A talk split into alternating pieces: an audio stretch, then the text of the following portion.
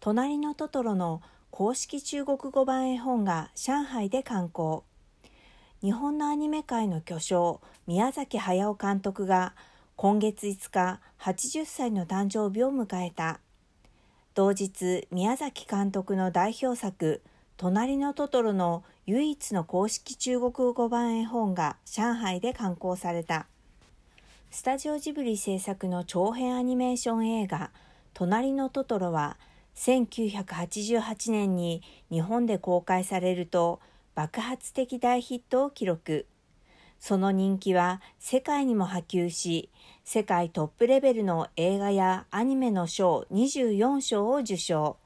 さらに30年後の2018年、中国大陸部でついに公開となった隣のトトロの興行収入は4日間で1億元を超えた。宮崎監督は隣のトトロの企画書で隣のトトロの目指すものは幸せな心温まる映画。楽しいせいせいした心で家路をたどれる映画。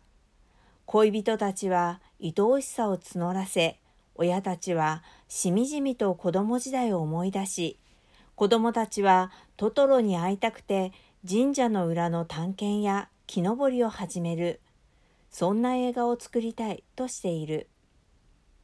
今回刊行された中国語版の隣のトトロの絵本は、スタジオジブリがすべてのプロセスを監修。表紙から組版、印刷に至るまで、スタジオジブリから細部までパーフェクトに仕上げるよう厳格な要求があったという。そして最終的に映画の映像をそのまま採用して丹念に作り上げられた絵本が完成。未公開の非常にレアなイラストなども初めて収録されている。